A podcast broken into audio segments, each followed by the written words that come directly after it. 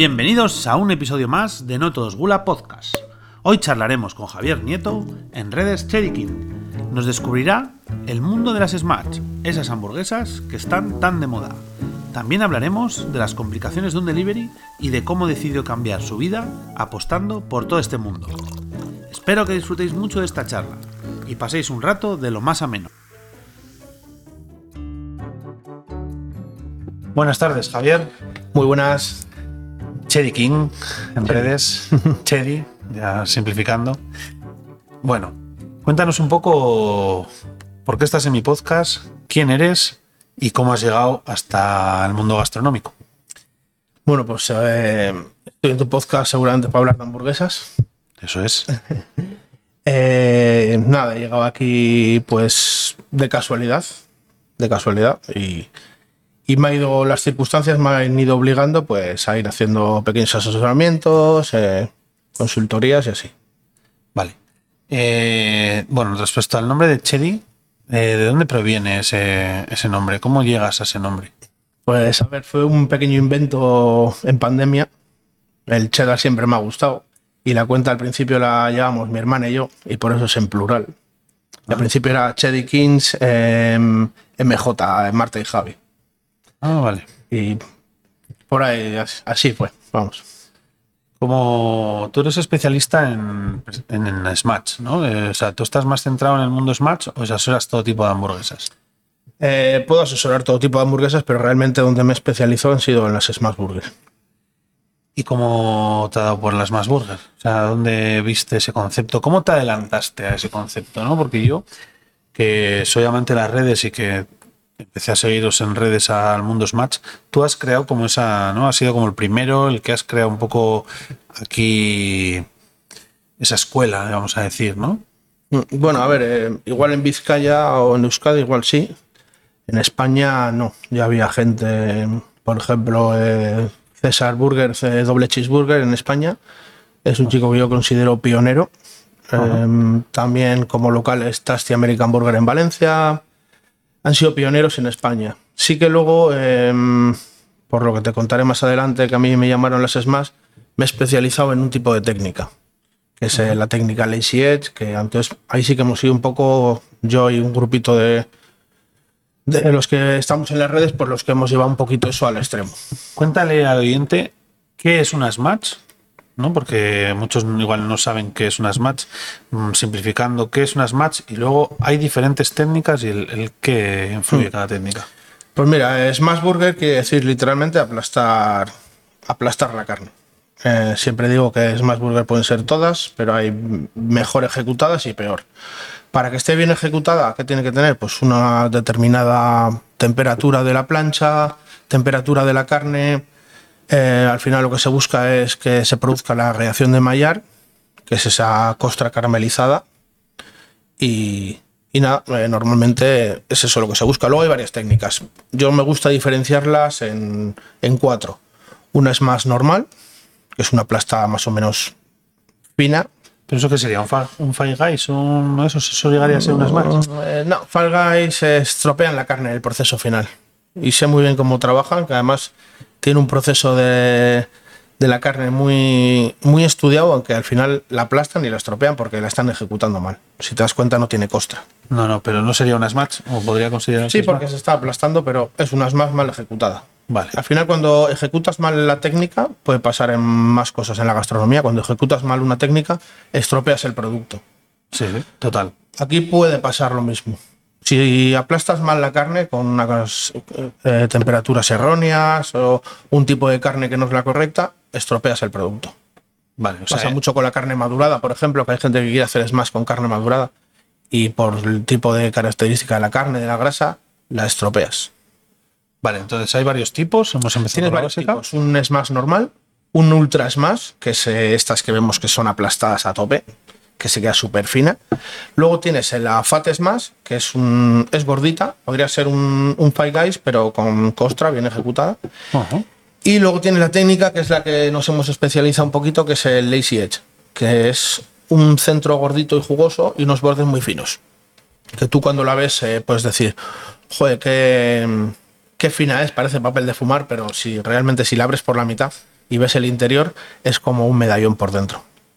Ajá, o sea, lo que haces es aplastar las esquinas, básicamente. Eso es, eso es, ahí, para tener lo mejor de los dos mundos, digamos. Unos bordes crujientitos y un interior más gordo y jugoso. Ese es en el que estás especializado. Sí, porque es una técnica que es la que mayor reto representa hacerla y es la que más te engancha también, digamos. No es aplastar y ya está. La que más te engancha cocinándola, Sí, dices. sí, sí, Ajá. sin duda. Vale. ¿Te consideras un cocinero? No, para nada, para nada. Eh, me considero que me he especializado en este mundillo, pero vamos, a los cocineros los respeto muchísimo y, y intento en mi trabajo diario apoyarme en ellos todo lo que puedo y más. Vale, porque tú aparte de la técnica de, de Smash que me comentas, también te dedicas a asesorar en ingredientes, salsas, en hacer hamburguesas. Yo lo que te sigo, cada mes lanzáis una nueva. Sí. Estáis todo el día ahí. Pero bueno, antes de llegar ahí, ¿cómo llegas tú al mundo Smash? O sea, ¿qué te lleva hasta aquí? ¿Qué viste? ¿Dónde probaste? ¿Qué te lleva hasta aquí? Pues realmente probar no probé nada, por eso me llevo hasta aquí. Yo era muy contrario a las redes sociales, eh, me hice en pandemia la cuenta, como te he dicho, y de repente empecé a ver Smash, eh, sobre todo en Australia, que es donde más me llaman.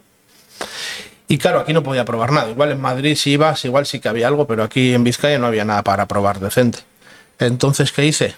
Mm, primero me compré una sartén de hierro fundido, luego me compré una plancha de pequeñita de hostelería, empecé a ir donde Rubén, donde Carnicería Canales, y decirle, pues pícame este corte, pícame este otro. Empecé a quemar carne, o sea, hacer unas chapuzas Ah, sí, considerables. Sí, sí, sí. Hemos esmaseado eh, desde buey, rubia gallega, hemos esmaseado de todo.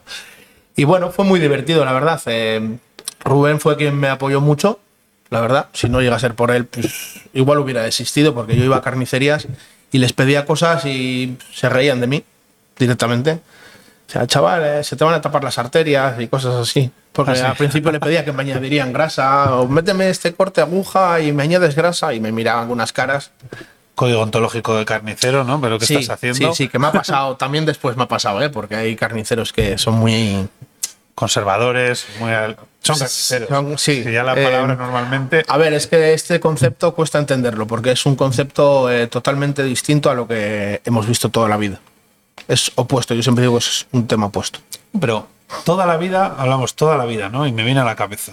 Hasta hace siete años, más o menos, la pandemia me pierde un poco, siete, ocho años, las hamburguesas eran holandesa, caballo, carnes Sí. muy hechas. Eh, añadir el huevo frito ya era una revolución. Pasamos a toda la locura, que ha sido todo como muy rápido, toda la locura de hamburgueserías, ahora les llamáis de medallón, antes eran gourmet, Sí, medalla no gourmet, pues la, sí, sí. la gourmet con las carnes poco hechas eh, empieza a sonar goico, luego empiezan ya a nivel más local, aquí en Bilbao eh, varias y a la vez se solapa todo correr aparece el concepto Smash Hmm. tras la pandemia más que nada. Sí, a ver, ha sido una evolución muy grande en el concepto de hamburguesas en general. Yo creo que es al final también luego lo que ha traído las Smash. Es como una variante. Aparecen los panes de brioche, cuando antes era un pan más rústico. eh, el bacon antes era una lengua de gato y ahora ya nos gusta que sea hipercrujiente. Todos esos conceptos. Ahora, por ejemplo, el huevo también en la hamburguesa está entre la gente purista. eh, Mal visto. Mal visto, sí, está mal visto. Cuando, a mí me gusta de Sí, un huevito. un hamburguesero no me hace mal. Un hamburguesero de Vizcaya me dio una clase, además como si sería química. Hmm. Que Sí, la sí, sí, del huevo con la grasa de la Sí, carne sí, no sí, Pues eh, los puristas, vamos, lo tienen fusilado. fusilado al huevo frito. Es curioso, y bueno, y las más, pues es una rama más de, de las hamburguesas, de cómo han ido evolucionando. em, y también han evolucionado.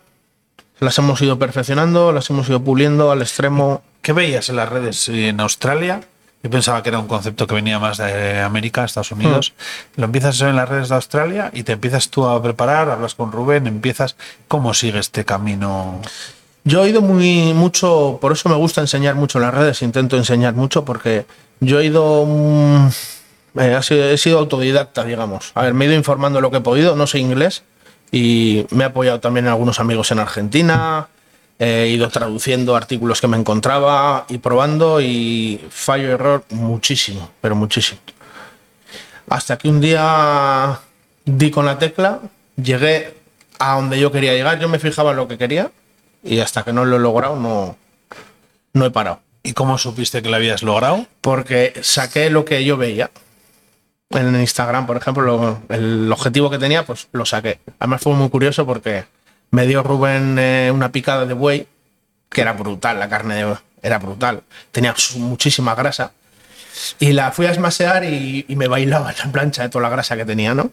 Entonces yo esa carne la cogí, la congelé y le pedí otra picada. Esa picada me vino como un poco seca y lo que hice fue meter esa grasilla de buey, la piqué con un cuchillo y la añadí a la, a la que tenía. Entonces al añadir ese tipo de grasa, eh, voilà, de repente me salió lo que estaba buscando. Entonces fui eh, entendiendo un poquito las proporciones de grasa, los tipos de grasa, cómo funcionaba. Ah. Que no es la idea la grasa de buey, ¿eh? pero me dio algunas claves. Vale. ¿Y luego conseguiste probar alguna? ¿Fuiste a algún local a lo que es probar las, las de otros para ver? Sí, en Madrid. Las primeras que probé serían en Madrid. Así más o menos decentes, en Burger Jazz y La Prensa en Madrid. Y ahí dijiste, voy a ir a por ello. Sí, ahí, bueno, a ver, realmente ya cuando las probé yo ya hacía en casa y, y bueno, tampoco me sorprendieron tanto. Vaya. Me cuesta, yo ahora últimamente ya me cuesta probar Smash por ahí. Prefiero, me gusta más, fíjate, probar medallones. Sí, ¿eh? Sí, Llevas dos años más o menos con este tema. sí, unos dos años, sí. Ahora me comentabas fuera de micro que ahora te dedicas simplemente a esto. Este es tu trabajo. Sí, tengo, soy una pequeña parte de Gose y luego pues eh, tipo de eventos, show cooking, trabajo con la finca, con Juanito Baker. Gose, para los que no conozcan, que no sean de Bilbao, es la primera hamburguesería Smash de Bilbao. Eh, cuéntanos un poco cómo llegó el concepto Gose, esa parte de asesoramiento, cómo te atreves a asesorar, pues, a dar ese paso. Pues fue un poquito eh, también porque confiaron en mí, me conocían también de las redes y me contactaron. Y nada, salió, les eché una mano, eh, arriesgaron también ellos, apostaron por las Smash y salió todo esto. La verdad que no se imaginaban a dónde iba a llegar y en menos de un año a dónde han llegado. El éxito de, de Gose. Sí. Consideras una de las mejores. ¿Cuál fue la primera Smash en Vizcaya de calidad? La primera, eh, Chimis. En Chimis hicimos un primer evento. ¿Eso también lo has asesorado tú? Eh, bueno, sí, les enseñé. eh, tienen mi blend de carne, les di un blend de carne. eh, y más o menos les enseñé un poquito. Luego ellos también, por supuesto, que han hecho su trabajo. eh, son unos trabajadores incansables, Oscar. Sí, Eh, sí. Mira, una, gran persona, la verdad, y toda la familia de ellos, que la verdad que estuve súper a gusto y me llevo muy bien. Hicimos un evento allí y yo creo que fue las primeras es más que se probaron buenas en Vizcaya. Sí, son las. Se conocía. Antes me contabas que, que existen algunas otras, pero no de calidad. No Yo- estaban muy especializados, a ver, eh, en lo que hablamos. eh, una Smash Burger, pues eh, no es solo aplastar la carne. Y ellos eh, se basaron en tu técnica. Sí, sí. ¿Y cómo te sientes viendo que te lanzas al asesoramiento? ¿Cómo te sientes que están creando un modelo de éxito? Ahora mismo Chimis lo está hablando coloquialmente petando Mm. Sí. y Gose lo está reventando. A ver, es un orgullo. La verdad que me, me llena de orgullo y me alegro por ellos, pues porque son buenas personas eh, y, y solo tengo buenas palabras, la verdad. Y ver que los negocios ¿no? que, prosperan que y van para adelante y dan más puestos de trabajo. eh, Van a abrir en Bilbao también los de van a abrir en Bilbao también, sí, sí, sí, sí. Y Gose, bueno, tiene este local en el que estamos y luego otro de Takeaway. Eso es, el delivery que trabajamos con, con Globo y. Takeaway. Ajá. Bueno, cuéntanos un poco sobre el mundo Smash, este que te has adentrado. ¿Qué, ¿Qué piensa la gente? ¿no? La gente piensa que es una carne de baja calidad. Que, y yo tengo la duda, ¿qué es más importante en una Smash? ¿La carne o el pan? A ver, yo soy muy, muy especialito para el pan. Y para mí el pan en una hamburguesa en general, para mí es el 50%, pero porque soy un poco friki del pan, digamos. Pero la carne sin duda es la protagonista. En unas más, eh, la técnica, la ejecución es primordial. Unas más puede estar buena eh, con pan, carne y queso. Pero ahí no le disfrazas un poco. Porque yo siempre veo, la tuya mola por las costras, eh, es brutal, pero a veces pienso, bueno, pues esto, con todas las salsas que le echas, con un buen pan, esto va para adelante con cualquier. blends. Sí, a ver, hay, hay muchos ejemplos, no voy a decir nombres, pero hay muchos no, ejemplos no, que se basan, defiende- que se defiende tu basan en eso. Hace poco estaba haciendo un asesoramiento em, que tenían un blend de muy baja calidad y te puedo asegurar que en la plancha trabajándolo se notaba y comiéndolo también.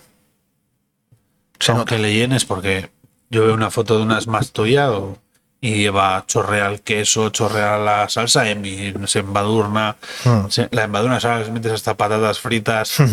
es que pienso, ¿de dónde queda la carne, no? Hmm. Queda en un plano como muy Ah, aislado. Realmente es, es un concepto muy sencillo, que a mí me gusta hacerlo muy sencillo, pero por ejemplo, em, aquí en Gose, la base es unas más, es, las mejores hamburguesas para mí son las que tenemos sencillas. Pero ¿qué pasa? Que también hay que llamar la atención del público. Y la gente lo demanda además. Eh, sacamos la, la primera burger especial del mes fue la Lotus. La tuvimos que dejar dos meses, otro mes más, y la quitamos pues ha sido una constante de pedirla, de que metamos en carta algo de Lotus, hemos sacado más especiales del mes y al final la hemos tenido que meter en carta. Y es una de las burgers más vendidas, curiosamente. La Lotus. Bueno, el otro día hablaba en el anterior podcast con Cristina el efecto Instagram, el efecto Sí. que tienes gente, te pasará parecido, que tiene que probar tus novedades el primero, ¿no? Hmm. O sea, y al final buscan, ellos buscan eso y tú, que eres inteligente, se lo das. Sí. Porque sabes que en el momento que la sacas tienes una oleada de, de- de gente que quiere colgar en las redes, que quiere ser el primero en probarla, que quiere comentarlo. Hmm. Oye, a ver, hoy en día yo creo que se come mucho con la vista. Come mucho con la vista y, y también lo de Instagram, pues mueve muchísimo. A mí me gusta variar, empecé a meter las burgers del mes y las secretas y todo eso, porque me gusta variar, no me gusta estar una carta estancada. Eh, hemos ido incorporando más hamburguesas en la carta. Lo que no quiero es que vengas con tu cuadrilla eh, un día, eh, os pidáis la carta si hay cinco o seis hamburguesas y la pruebes y ya no vuelvas. O sea, te quiero hacer volver. Quiero sacarte una, una nueva y fastidiarte y hacerte volver a probarla. Claro, eso también es fruto de la competencia, ¿no? Ahora mismo en Bilbao, no sé, he perdido la cuenta. ¿Cuántas hamburgueserías hay? Muchísimas, ¿De muchísimas. Smatch ahora mismo en Bilbao? De Smash, pues. Digo nombres, ¿no? No pasa nada. Sí, Sí, pues eh, que yo sepa, está Mono, que han abierto hace poco. Eh, Bocho Claro, no local, como tal, tampoco. Sí, es como un takeaway, es un modelo así. Que a mí me gusta ese concepto, ¿eh? Me Sí, gusta. Pero ahí no vas con la cuadrilla y los amigos a comértelas. No. Te las tienes que llevar a Exacto, casa. sí, o a- comértelas en un parque. Pero bueno, Sí. el concepto de las Smash yo lo veo así, ¿eh? No. Está Bocho también, que también es muy parecido al concepto. Y luego de Smash creo que hay eh, así puras, puras. No, hasta No que hay Chimis, que está con Hasta las que lleve chimis. Hay algún restaurante que las tiene metidas, pero es complicado cuando haces medallón y Smash a la vez. Muy ¿Por complicado. qué es complicado? Porque se trabaja a distinta temperatura y, y no suele salir bien. Al sea- final yo siempre digo que si haces algo, haz bien lo, lo- especialízate en lo O que sea, es haces. tan diferente que tú crees que un local no puede, es difícil que dé las dos de calidad. Es difícil, sí. A ver, se puede. Se Sí, puede, bueno, si, estructuras todo muy bien, se puede, pero en un servicio complicado, si no tienes dos planchas y dos tíos, lo que dices, es muy complicado. Claro, porque en- tú sueles hacer, tú sueles trabajar en Gose, ¿no? Con la, la plancha. Alguna vez ya no, ya no, la Pero verdad. bueno, has pasado por esa Sí. etapa. Que conocerás un poco los datos. En un servicio, ¿cuántas Smash se lanzan? Pues puedes dar 300 hamburguesas, 350, depende del takeaway. O sea, unas 300, 350 en una cosa de 2-3 horas. En un turno, sí. en un turno. sí. ¿Cómo te planteas cuando elaboras una un conjunto de ingredientes?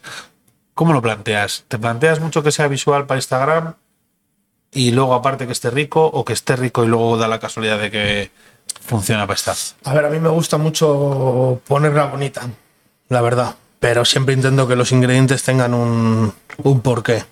Y tampoco me gusta, si te fijas, tampoco soy de meter cinco ingredientes o me gusta meter la carne, el queso y un par de ingredientes más. Para hacerlo sencillo dentro de las locuras que podemos llegar a hacer y que entiendo que hay gente que diga, "Buah, ¿cómo poner lotus? O, o crema de vertes original que hemos puesto, o pistacho que yo no soy, la verdad que yo las pruebo porque las tengo que probar, pero no es algo que me entusiasme.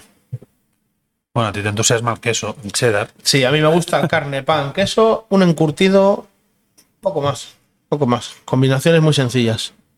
¿Y el equilibrio? O sea, ¿en qué te basas el equilibrio? O sea, buscas un poco. ¿Has ido aprendiendo tú de tanto probar que si el encurtido le da X, que si las salsas. Porque salsas también tiráis mucho de salsa, ¿no? Es un concepto que va muy. Sí, a ver, las salsas. Y luego también las salsas llaman mucho. Por ejemplo, la salsa Emi que tengan las hamburguesas, pues llaman muchísimo. Es una salsa un poquito ahí con su mística. Llama bastante. Eh, elaboro también la salsa Big Mac, salsa Burger o Mil Islas. Tenemos unas cuantas caseras que hacemos que. ¿Y las elaboráis vosotros? Sí, todo casero.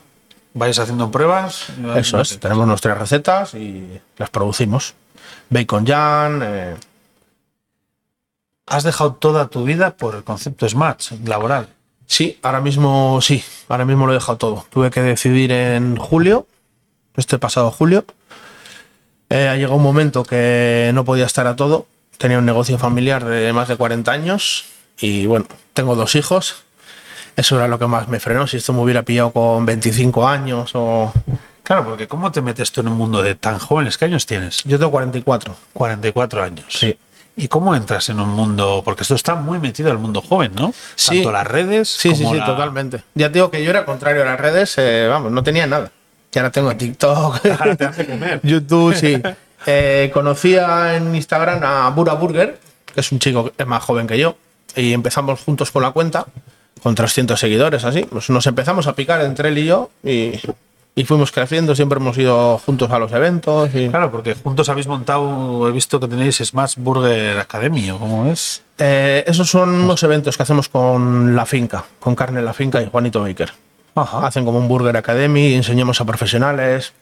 Porque parece mentira, eh, a mí me llama, mucho, poco me llama mucho la atención que, mm, que hay profesionales que dentro del mundo de la hamburguesa tienen nociones muy justas. Por ejemplo, eh, les llama la atención que tostemos el pan con mantequilla. Cuando para mí puede ser algo básico. Eh, ya no te Claro, digo porque hacer te, te smash, encontrarás de todo. Sí, sí, a ver, es lo que te digo. A veces he estado enseñando a cocineros sin yo ser cocinero, pero este tipo de técnica que hacemos o, o así, pues, oye, es desconocido y de todo se aprende en esta vida. Totalmente, sí, sí. Un De todo se cocinero puede aprender. puede estar obsoleto, o sea, puede hacer las mejores, lo que es la mejor ensalada rusa del mundo y no saber el punto de unas match, claro, es que no.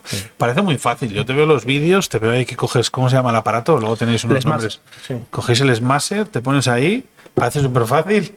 luego, A ver, porque y luego te viene un evento y no tuve, no tuve huevos a enfrentarme a la Smasher esa. Ya tienes, ya tengo un, pues, un blend de carne estudiado, el control de temperaturas de la plancha, pues cuando juntas tr- tres o cuatro cositas, pues es como un poquito más fácil.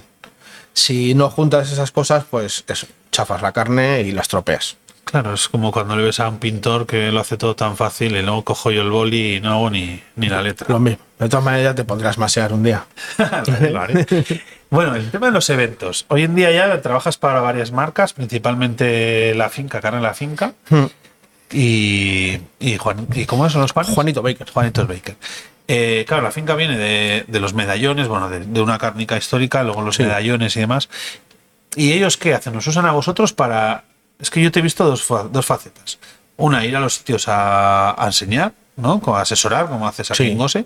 Pero luego montáis, os ponéis ahí los tres, os ponéis las gorras y parecéis los Rolling Stones, tenéis unas planchas, va la gente a tope, hacéis, hacen cola. Sí, bueno, eso ha sido el otro día un evento que ha habido en Madrid.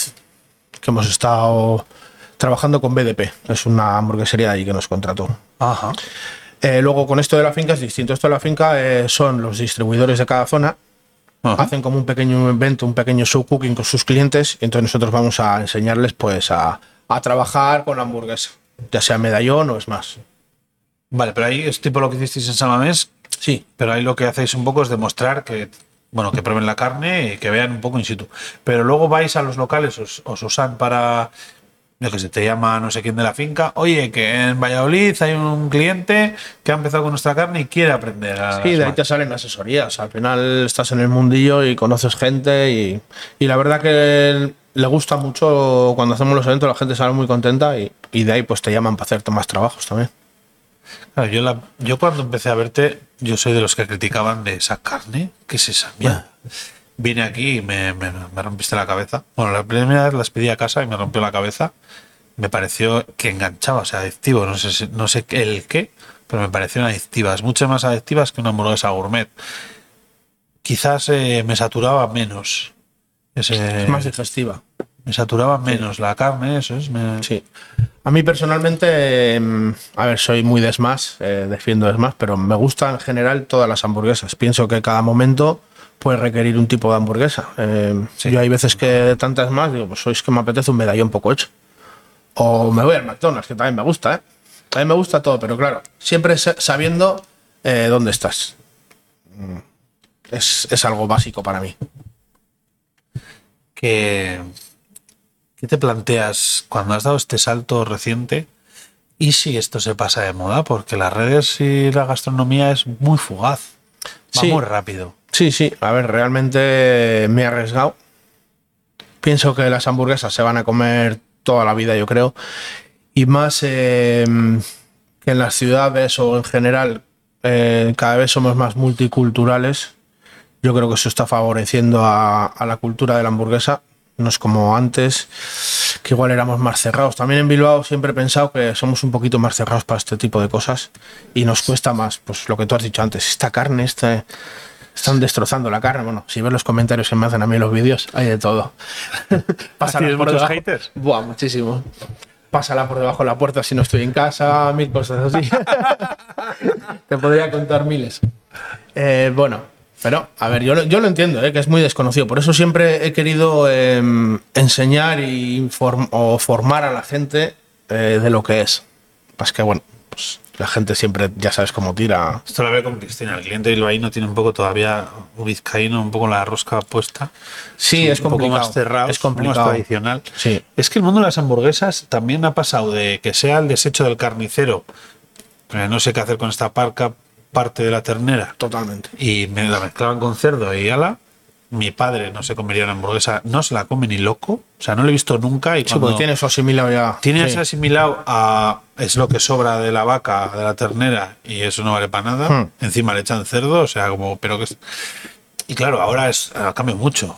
Yo me probé en un yo me llamaron de jurado, no sé, sería por error para un concurso de hamburguesas, y probé una que hacían en Vitoria con carne de guayú y tal, que vale la hamburguesa 60 euros. Claro. Fíjate, ahí también te puedes llegar a plantear, decir, ¿merece la pena picar ese- esa carne? O sea, mí me pareció deliciosa. ¿La prefieres en el plato o entre pan? O sea, esto también hay un, ahí también hay un debate en el mundo de las hamburguesas. Hay gente que ataca a las smash eh, por, eh, por ese lado y a las gourmet también se les ataca por, por ese tipo de cosas. Eh, ¿Cómo picas un chuletón para meterlo entre pan y le metes mil ingredientes cuando eso hay que comerlo al plato? Ya, ya. Pero bueno, a ver, Es curioso cómo ha evolucionado todo. eso es real. Se pica un chuletón, es imposible que una, hamburguesa de chuleta de 250 gramos vale 6 euros, 8 euros en una carnicería. Es Cuesta, ¿verdad? imposible. Cuesta entender. O buey, el buey. Claro, porque a ver, si la chuleta de buey en la carnicería, en donde Rubén vale 60 euros el kilo, ¿cómo vas a dar 250 gramos de, car- de carne de buey a 6 euros? Bueno, yo he pedido hace poco una hamburguesa en el en este han abierto nuevo en Jardines, eh, Guretoki, no, Burger Toki, que te sacan la pieza delante tuyo del chuletero, ¿eh? Y te la, Y te la pican delante y todo, sí. Como eso Ana Maren empezó a hacer, ¿no? En buisería también Sí, empezó sí. con un concepto así. Sí. Y que te cobran por esa carne. 25 euros la hamburguesa. Claro, es que al final Cuadra un poco más, ¿no? cuadra un poco más, sí, sí. Hmm. Pero aún así, claro. ¿Y tú qué la has probado? Yo no he llegado a probarla. ¿Merece la pena? A ver, me hicieron un poco Es de me hicieron un poco de chapucilla ese día, ¿no? Tampoco quiero ser muy crítico, pero fue un poco chapucilla. Habían empezado y bueno, se lo, se lo Fuiste per- demasiado pronto. se lo perdono. Volveré otro día. Eh, a ver, el coger un cacho- una pieza, un cacho de carne de un chuletero, eh, la pega que tiene para mí es que eh, no estás ofreciendo un blend con un porcentaje de grasa. O sea, coges una pieza y te puede venir con 10% de grasa, con un 15, con un 5. Entonces no ofreces el mismo producto siempre. Vale. Yo prefiero un blend que esté estudiado, que tenga, que tenga un estudio que no eso. Aunque es muy, muy visual para el cliente que te saquen el chuletero, te lo corten, te lo piquen. volvemos al Instagram, volvemos al show. Claro. ¿No? Porque un poco el- nos hemos convertido en eso, es show, el show a tope. El chorreo, el lotus cayendo, todo. sí. Ya, encima os curráis unos vídeos que se ve- que ves cómo cae la gota grabado. El otro día tuviste aquí a Arich, que es un gran Un fenómeno, un fenómeno. Y claro, ya la hamburguesa es visual cuando saco yo la foto. Que es lo bueno, que hasta hago yo la foto y queda de puta madre. Hmm. Pero es que ya ahora trabajáis, las convertís en modelos. Totalmente, totalmente. Eh, ya te digo que ese tipo de hamburguesas vende muchísimo, muchísimo y mueve muchísimo las redes. Al final yo creo que es un... Yo lo vi, a ver, que lo ha hecho más gente aquí en Bilbao, ¿eh? pero yo lo he visto todo lo que he viajado pues por España, Madrid, Barcelona, Valencia, que son ciudades que van un poquito más por delante en muchas cosas, pero bueno, en la hamburguesa también. Y lo he querido un poquito trasladar aquí. Pues la burger del mes. eh, Luego haces colaboraciones, ¿no? Con las redes. Con gente. Sí, sí, me gusta hacer también cosillas, eh, pues con producto hemos hecho con patches, con croissant de patches, eh, con, con Chris la tengo una pendiente. Bueno, eh, que os los ayuda aquí en Gose los Chris pósters también, sí, desde el principio. Eh, viene una el mes que viene, venga, la voy a adelantar, con Cinnamon Roll, a ver si acierta la gente con Ah, sí, quién. ¿eh? Y bueno, vamos probando cositas. eh, con Surekin también hemos hecho una con bomba. con Donuts también. Cositas Ah. así que al final, pues oye, trabajas, co- colaboras con el comercio local. Yo creo que está muy bien. Sí, das bueno, la- visibilidad. La unión siempre hace la fuerza, ¿no? Y luego con algún foodie también hacemos, también nos gusta trabajar con ellos. Sí, darles el darles valor, porque yo creo que también tienen, tienen valor, el que se lo merece tiene valor. Hay una imagen aquí en, en el País Vasco con los foodies que no es, por ejemplo, como veo en otras ciudades. Cierto, mira, es- vamos a hablar de ese tema. Sí, hay un concepto del foodie que tenemos que es como un gorrón, un cara dura, que quiere comer gratis. Y en parte, eh, hay una parte que pienso que es así, pienso que es así, que opaca al resto, pero opaca al resto que hace bien las cosas. Claro, es que lo que pasa con Instagram, que abrirse una cuenta es muy fácil Sí. y, y, y como es muy fácil, hay gente, decía Crisla, que muchos tienen el, Cristina, perdón, que tienen muchos el cartón piedra de paladar. Sí. Que claro, tú abres una cuenta y yo cuando abrí esta cuenta la abrí con otra premisa y salió de otra manera. Todo este el Instagram ha evolucionado muchísimo. Yo la abrí en 2017, tampoco fui de los primeros, pero ha evolucionado muchísimo. Y claro, se abren una cuenta, eh, llegan a mil seguidores y ya creen que Ya te pones el colaboraciones, mensaje directo. Eso es. Pero luego hay otros que escriben. Oye, soy Pepito Foodie, eh, quiero ir a tu local y tal. El otro día le vi a uno de Madrid que tiene muchísimos seguidores que él lo valoraba de dos formas. A ver qué te parece. Si tú me llamas a mí, tú eres mi cliente, y si yo te escribo a ti, ¿no? Sigo siendo tu cliente. Sí. O sea, que es lo contrario. Quiero decir, si yo te escribo, vengo aquí y pago. Si tú me escribes, oye, tío, tú me has dicho que venga, Estás invitando. me estás invitando, o te podría decir que hasta te cobro. En otras ciudades, tú ahora que te mueves por todo, por toda España, ¿notas que es diferente? Sí, en Madrid, por ejemplo, puedes estar por Madrid y subir historias y directamente los locales te escriben para que vayas. A mí me ha pasado. Eh, cosa que aquí es muy complicado. Aunque últimamente se ve más. Aquí Eh, solo escriben para inauguraciones y. poco Yo más. recomiendo trabajar con foodies, pero trabajar con foodies que hagan bien las cosas, que tengan seguidores reales. Hay que pedir estadísticas, eh, o sea, ver un poquito el trabajo de los demás. Yo siempre digo a los que empiezan que, que no, no vayan pidiendo. O sea, que si hacen bien las cosas, les van a llamar a ellos. O sea, no hace falta ir pidiendo, te van a llamar. A mí me ha pasado, por ejemplo, yo lo digo en base a mi experiencia. Me muero de pedir. No le pido yo al local que me pague. Pues pasa. eh, Sí, sí, sí. Y cuando llegas a un nivel, pues ya no quieres que te inviten, quieres que te paguen también. Sí, sí, totalmente. Pero claro, Madrid, pero es que en Madrid también la. ojo, yo veo los, la mayoría de gente ahí, los seguidores, es cosa seria. Ahí 80.000, 100.000. Pero hay que tener cuidado con eso Eh. también, ¿eh? Igual un chico con una cuenta de 3.000 te mueve más. Eh, por yo, por ejemplo, aquí prefiero trabajar con foodies de aquí de Bilbao. A mí me escriben, yo estoy metido también en las redes un poquito de goce y veo gente que escribe, pues, una que viene de Sevilla, eh, de estas lifestyle. Oye, queremos hacer una colaboración. Ese tipo de gente no me interesa, a mí me, me interesa la gente de aquí, Claro. que es la que te va a mover seguidores de aquí. El que cliente prefiero, siempre. Prefiero hacer algo con un chico de 3.000 seguidores que no con uno de 20.000 que a saber de dónde son, o de 30.000 o de 50.000. Por eso digo que hay que ver un poquito Claro, yo hablaba con quién tema- trabajas. Hemos entrado en un tema bonito con una agencia y me decía que ella necesita llevar a un evento 20 o 30 personas y lo que hace es ellos bombardean a la gente y da igual. Y solo les importa el que, el que dice fácil que sí. O el que repite. Al que todo le gusta. Eso es. Pero para las agencias a veces es eso. Yo antes hacía mucha reseña, por ejemplo, de hamburgueserías, y dejé de hacer porque parecía que. mm, como que le sacaba pegas a todo, pero es que eran mis opiniones, ¿me entiendes? Eh, eh, veía cosas y me gustaba decirlas. Claro, pero cambias tu Y figura. Yo iba y pagaba. Pero tu figura cambió en el momento que lo, lo profesionalizas, ¿no? Sí, sí. Porque ahora ya a ti todos te vemos como si serías un miembro más de Gose.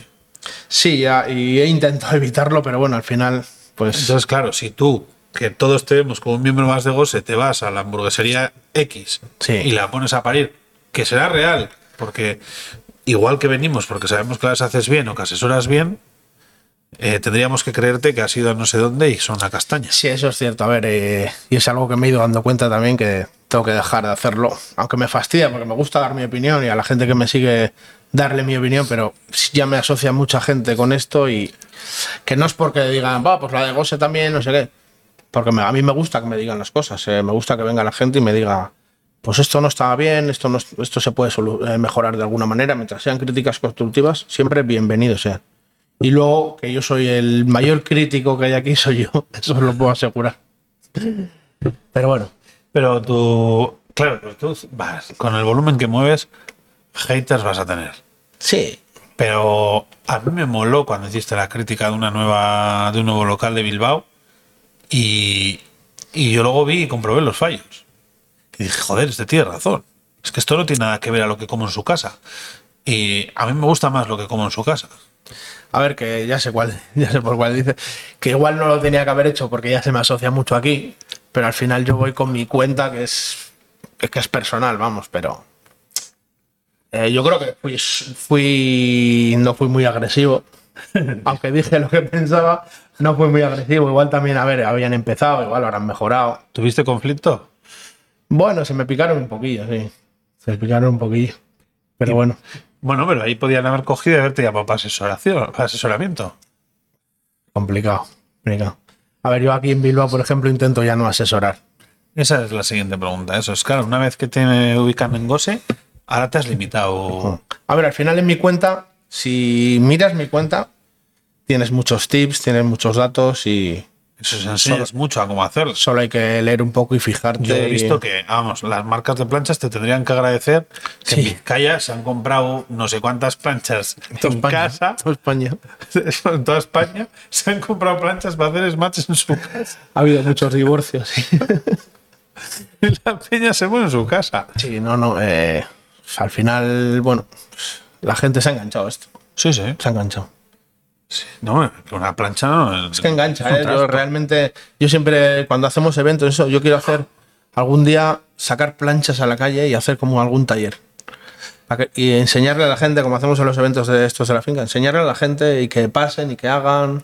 Hacer Bueno, como un pues eso, taller. eso no es difícil, ¿no? Me encantaría. A ver, pues Yo es- sé, hay todo el de los talos. Que yo soy tienes un que buscar una empresa que te saque planchas a la calle y bueno. Bueno, alquilar las planchas. mm, lo haré, algún día lo haré, ya montar un verás. evento. Lo haré, sí. No sé, a ver, claro, el producto de aquí es el talo y Sí. hay todo el, el de los talos, le llamo yo, hay todo la recochea.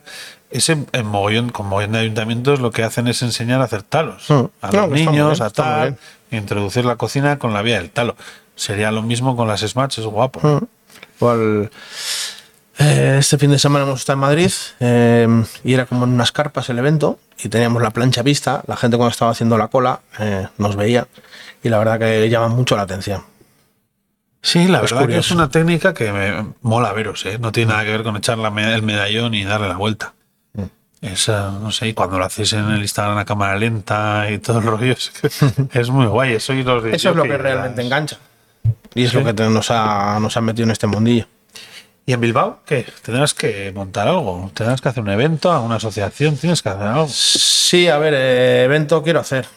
Quiero hacer algo. eh, me gustaría que se haría como se ha hecho en otras ciudades, eh, pues eh, con food trucks, con carpas, pues eso, Gose, Chimis, eh, eh, Vaca Vieja, todos estos. Estaría muy guay que haríamos algo de eso. Al final yo creo que es organizarlo. En Madrid el otro día lo ha organizado una hamburguesería que no es nada grande, con una marca de cerveza. Y ahí en un recinto han montado 15 carpas y, y lo han petado. Claro, o sea, a ver, yo siempre soy de los que la- hemos vuelto a repetir esa frase, la unión hace la fuerza, porque creas cultura, ¿no? Al final, si tú montas los 5 o 6 que hagan Smash en Vizcaya, les pones en una carpa y otros 5 o 6 de hamburguesas gourmet, que ahora habrá como 15, les montas un evento, al final creas cultura, lo vas a petar, vas a llevar a Yo la creo que gente. funcionaría muy bien. ¿Te Sí. acuerdas en el concurso de Pincho Burger que coincidimos? Eso es. eh, dijeron que era el que más éxito había tenido. Era el que más ventas había tenido. Pues, La de gente que fue a probar los pinchos Sí. de. Pues esto atraería mucha gente también, yo creo. Sí, estoy seguro, porque al final. Bueno, es. Es como. No es una parte de la gastronomía que sea. No sé ahora la palabra. Que al final puedes comerte algo especial sin pagar mucho. Bueno, hay, hay debate también, ¿eh? Hay debate también, porque los precios. No, no está democratizada. No está muy no democratiza mucho la cocina. Los precios. Vale, los precios. Tú vienes a Gose, 25 euros ticket medio. Pues ser, sí. Tú Depende te- de lo que comas, pero Bueno, te comes cuando con los Pero que precio me- medio de una burger. por 25 euros te comes un buen menú, ¿eh? Te comes un buen menú, pero de calidad con lo que con la inflación ya Yo menos. estoy aquí defendiendo las hamburguesas de aquella manera, ¿no? Pero- Pero es un. Hay mucha gente que, que critica la hamburguesa por eso, pues como que ya han subido los precios, pero es que el nivel de exigencia que tenemos ya en la hamburguesa, o sea, al final lo que estamos hablando antes, no puedo meter una carne de, de buey o de vaca rubia gallega y cobrar 10 euros, es imposible, porque No da. o sea, no da, no da. Eh, pues eh, yo me comí hamburguesas de 25 euros, de 20, de 24 en el, en el Amaren. O sea, Sí, la super mega top, pero una media que va en una hamburguesa. Ahora veo 12 euros la de septiembre. sí, aquí empezamos 12 desde 9.90. 12 euros. Media de nachos y media de patatas desde aquí rodando.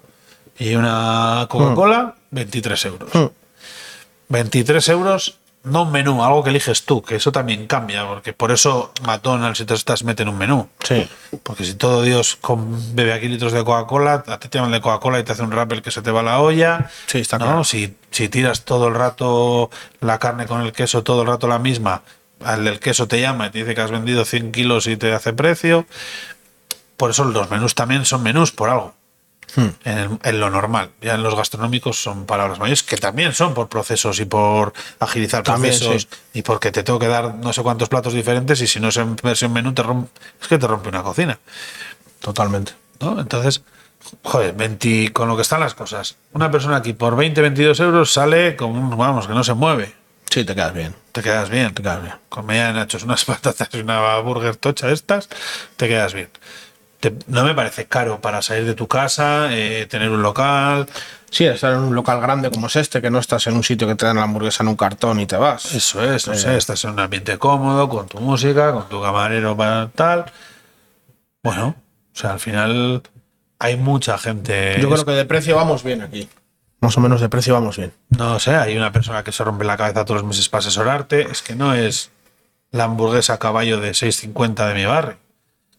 Que es que cuando te dan esa carne también lo. Ahí es cuando te das cuenta de por qué vale 12. Hay un concepto también de las Smash que la gente, y en parte tiene razón, que se piensa que son más baratas. Y en realidad el concepto de Smash sí que debería ser más barato, porque es una hamburguesa más sencilla que una gourmet. Sí que deberían ser, por ejemplo, una Smash de 18 euros. mm, no. vas a ver. Bueno, porque no hay carnes eh, premium que no, no te pintan nada, ¿no? Exactamente. Eh, para el blend Smash no necesitas una carne premium, pero tampoco necesitas eh, lo más bajo. Pero no es morralla. Yo, por ejemplo, el blend que tengo en Carnicería Canales, que se puede comprar, lo puede comprar cualquiera, eh, hay una parte que lleva entrecot. Ajá. O sea, Entrecot no es un vale entrecot eh, de vaca rubia gallega ni nada de eso madurado, pero es un entrecot. Sí, sí, O sea, es una parte, Es una parte noble. noble. No, al final es chuleta, solomillo, entrecot. Exacto. Un poco la categoría de pago, de precio. Y si usas un blend malo, se va a notar, lo va a notar el Sí, lo que decíamos al principio, ¿no? Que mismamente en la plancha. Sí. Se trabaja peor y todo. Al final es encontrar un equilibrio. Bueno, entonces hay que luchar por un evento, Sí. por la unión. Sí. Eh, Por todos, además, por, por el el- nivel de Bilbao, yo creo. Sí, al final, oye, Y el tirón que hay ahora mismo y para todos los comercios y locales vendría Ahora- muy bien. están todo el día, ¿no? Con el vacile. Otra hamburguesa, ya son no sé cuántas hamburguesas. Sí, y, y van a salir más. Pero lo absorbe, ¿no? Y Me hablaba con Igor, que otro podcast, el tema de lo que os ha facilitado en la vida a las plataformas de, de Globo y similares. ¿No? Yo creo que os ha facilitado mucho. Bueno, tiene sus problemas. ¿eh? En el delivery que hemos abierto hemos aprendido lo que es un delivery puro, que no tiene nada que ver con el restaurante, y ha sido un aprendizaje también porque trabajar solo con Globo Ya. Me Nos- imagino que cuando te vendes al diablo. no es fácil tampoco, ¿eh? Bueno, pero tener motoristas a cuenta son palabras mayores, ¿eh? Hmm, A ver, esta gente tiene la plataforma, tienen el volumen, pero... Bueno, si se pega la hostia del ciclista de ellos Sí. o la moto de ellos, el problema es de ellos. Sí, sí, sí, sí, no, Tú eso no tienes un problema. Y te dan la visibilidad. Hay que pagar por visibilidad, no solo el porcentaje que te cobran. Tienes que pagar por una visibilidad también. Tú si te metes en la Me aplicación, imagino, esos que salen ahora. las ping, burbujitas, ping. todo eso hay que pagar. Hombre, paga por bien, ¿eh? supuesto, esos son extras. Esos son extras. Bueno, es eso- como Instagram, pagar la visibilidad también, los anuncios y todo. Pues Claro, esto es igual. Pero al final eso, las plataformas, yo antes me dedicaba al mundo inmobiliario y, como te he dicho, era una parte de mi trabajo y pagabas una pasta por el posicionamiento. Sí. Y, y cuando aquello, ahí que estaba el particular, aquí no existe el particular, cuanto más pagas, más les arrastras. Sí, sí, Y totalmente. al final, si tú quieres destacar en- con un globito, yo ayer entré, pedí una pinza, entro y veo, ¡pling! el globito de uno, el globito de otro, me imagino ya que si están ahí, Soltando. es por soltar. Pero llegáis a un punto que me lo cuentan otras tiendas, otras hamburgueserías y otros, otros restaurantes, que tienen que cerrar el- la plataforma porque no dan abasto. O te cierra Globo cuando Ah. se satura. Eso es otro problema también que estamos arrastrando. Un domingo, por ejemplo, que llueve, que todo el mundo pide a casa, tú preparas un servicio potente con personal y de repente a las 9 desapareces de la página. Ah, majo. O sea, a veces cuando desaparecéis puede ser porque ellos no den abasto. O saturación de pedidos o que ellos no dan abasto. Entonces, claro, te revienta, te revienta la cocina. Claro. Nos ha pasado. Mira, esa parte no la conocía y es interesante. Es complicado. Claro, porque a- esa será otra. A más aperturas, ellos igual no encuentran personal tan fácil, mismos repartidores para más aperturas. Claro. Y, claro, empezáis a ver otro, otro, otra variable de competencia que no la conocíais. Exacto. Que no es yo hago las hamburguesas mejor que ese. Ahora, por ejemplo, estoy buscando empresas de reparto así en Vizcaya que haya. Vamos a abrir una nuestra propia plataforma.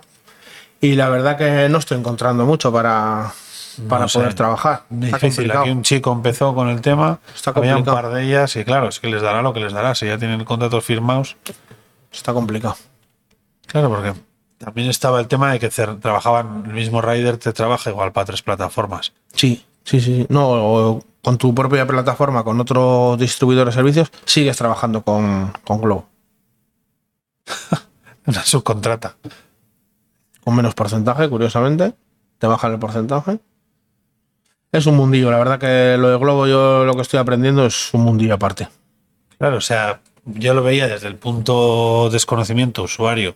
De joder, de puta madre. que Antes tenías que andar con motoristas, que era un marrón, que si se, o se rompía la moto, Bajas, se caía el tío, moto, sí. baja, disgustos, ¿no? En pleno servicio, Sí. una liada. Ahora el problema se lo damos a otro. Pero ese otro también. Y hay que pagarlo, lógicamente. Sí, por supuesto. Hmm. Que eso lo repercutes al cliente, ¿no? Sí. Y por lo que tengo entendido, los de Globo no los cuidan mal, ¿eh? Yo creo que cuidan bien a los riders. Sí, bueno, ahí hubo sus movidas, pero ellos están contentos. Pero claro, todo crece y también se necesitan más riders para que no pase lo que te digo. Que se sature o... Claro, claro, claro, no me había dado cuenta yo de ese tema. Pero claro, nosotros ahora mismo estamos en ese local, dependemos de Globo. Sí, sí, de las plataformas. La más potente es Globo, todo el rato nombramos Globo. Yo creo que aquí en Bilbao es la que mejor funciona, sí. Probamos con otra y la quitamos, porque también pierdes exclusividad. Eso la saben todos, ¿eh? Saben todos. sí. Yo creo que es la más potente Globo. Por ejemplo, en otras ciudades, eh, pues eh, Uber, Uber Eats, UC. aquí hay, Uber Eats, aquí hay. Sí, pero se Sí, ve sí. poquito, ¿verdad? Sí, no, no, eso yo siempre veo. yo siempre tiro de Globo, no sé es comodidad, Pues yo soy más usuario de Usit. pero aquí sí. Sí. Pero la verdad que lo que se ve son Globo a tope y Yusi también. Es un mundillo, tío, que es un mundillo. Y bueno, ahí estamos aprendiendo. Eh, tenemos un pequeñito local que nos está valiendo, pues eso, para, cuando demos el salto, pues tener mucho hecho. Ajá. ¿Habrá más, más eh, expandiréis esta marca, Gose? Sí. Se vienen, se vienen cositas. Se vienen cositas. Sí, ¿eh? Sí. Va a haber sorpresas a nivel. eh, a todos los niveles. Venga, danos una exclusiva. A nivel nacional. Eh, podría ser, pero bueno, va a haber sorpresas a nivel de imagen, por ejemplo. Ajá. Va a haber cambios a nivel de imagen. Joder, pues tenéis una imagen guapa, ¿no? Pero va a haber cositas. Lo que estamos intentando hacer es eh, sentar unas bases en todos los ámbitos, en todos los sectores que rodean a, a este negocio y apoyarnos en los que queremos los mejores profesionales en cada campo. Ajá. Cuando tengamos toda esa base ya hecha, ahí podremos podremos crecer si lo consideramos oportuno o no, pero estaremos capacitados para hacerlo bien. Qué guapo. O sea, ya lo tomáis. O sea, esto es una cosa seria, ¿eh? Sí, el proceso que estamos yo, la verdad que tengo que dar las gracias a los responsables de aquí que me están haciendo parte y, y estoy aprendiendo con ellos muchísimo. Y les estoy muy agradecido a todos los que me han dado oportunidades, vamos. Bueno, tú te has volcado mucho, ¿eh? Con Gose. Sí, porque cuando, nivel porque cuando haces algo con pasión, pues también te salen solo las cosas. Eso es. Vamos a cerrar con esa frase. Hmm. Me ha gustado. Hemos tenido una bonita charla sobre el mundo del Smash. Y Un esa placer. frase es muy bonita. Un placer por tu tiempo. Por el tuyo, Jorge. Muchas gracias, Javier. Gracias. Y nos vemos.